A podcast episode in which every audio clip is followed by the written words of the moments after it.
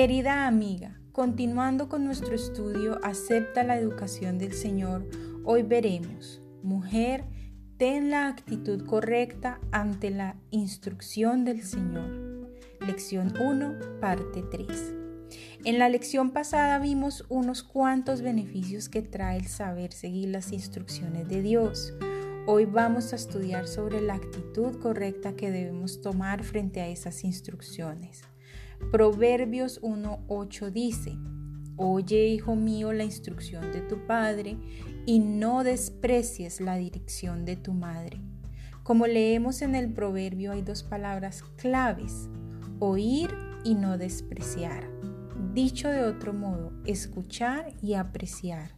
Estas virtudes, querida amiga, son la clave para tener la correcta actitud ante la instrucción del Señor. Prosiguiendo con el proverbio, el escritor, bajo la inspiración divina, involucra a nuestros padres. Uno de los grandes tesoros y bendiciones que nos regala nuestro Dios es el de poder contar con nuestros padres, ya que a través de ellos Él nos instruye y nos guía.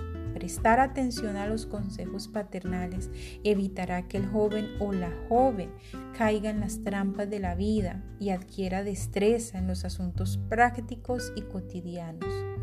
Cuánto debemos a la influencia de padres piadosos y especialmente de madres piadosas.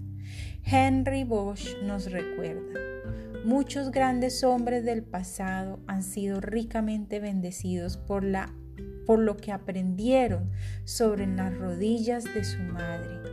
Sin ir más lejos, consideremos a Moisés, Samuel y Timoteo. El cuidado maternal e influencia piadosa que experimentaron estos líderes espirituales produjo fruto abundante en sus vidas.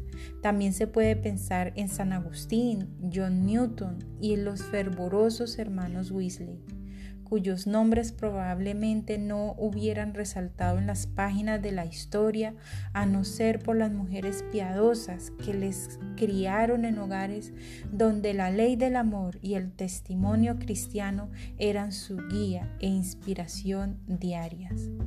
Amiga, ¿Eres una mujer virtuosa que escucha atenta a los consejos de tus padres? ¿O eres una madre que sabe dar ejemplo y dirección espiritual a tus hijos?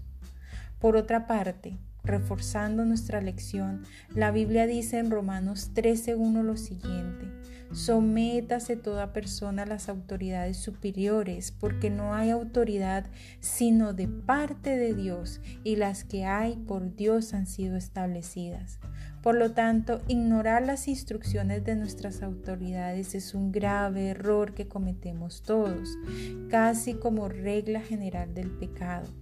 Está en nuestra naturaleza pecaminosa no obedecer a dichas autoridades. Esto solo acarrea problemas en nuestra vida y bastantes falencias en nuestro carácter piadoso como mujeres cristianas. El Señor usa las vidas de esas personas puestas en autoridad para darnos consejos sabios y dirección.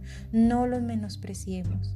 Ahora bien, sabiamente y con el discernimiento del Espíritu Santo sabemos que no debemos obedecer a aquellos que se opongan a Dios o que llame bueno a lo malo y lo malo bueno, como lo dice el profeta Isaías en el capítulo 5, verso 20.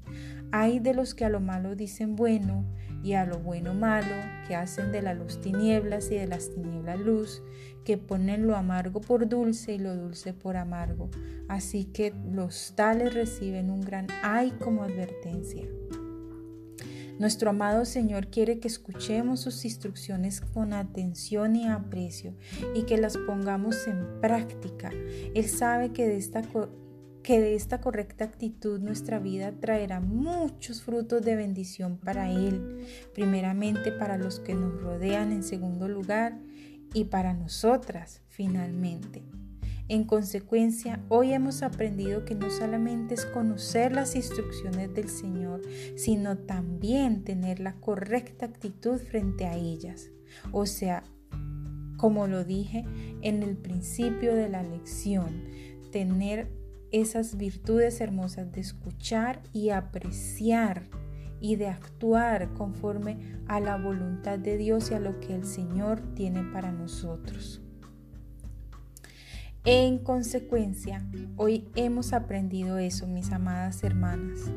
Entonces nos veremos en la próxima oportunidad con nuestra cuarta parte de esta lección. No te la pierdas. Oremos. Amado Padre, te rogamos fervientemente que forjes en nosotras las actitudes de escuchar y apreciar lo que esto resume el tener una correcta actitud frente a tu instrucción. Queremos honrar tu nombre con nuestro comportamiento y ser influencia para aquellas mujeres que vienen detrás de nosotras. Ayúdanos, Señor. En tu nombre imploramos. Amén. Por el momento y con amor les habló Tania M. Olson. Nos veremos en una próxima oportunidad con una reflexión más aquí en Diario de una Mujer Cristiana. Bendiciones mil.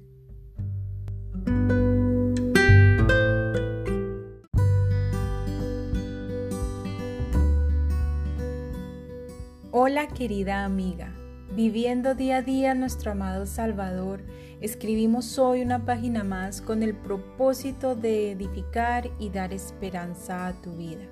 Con un cordial saludo y bienvenida damos gracias a Dios por la oportunidad de compartir su palabra una vez más.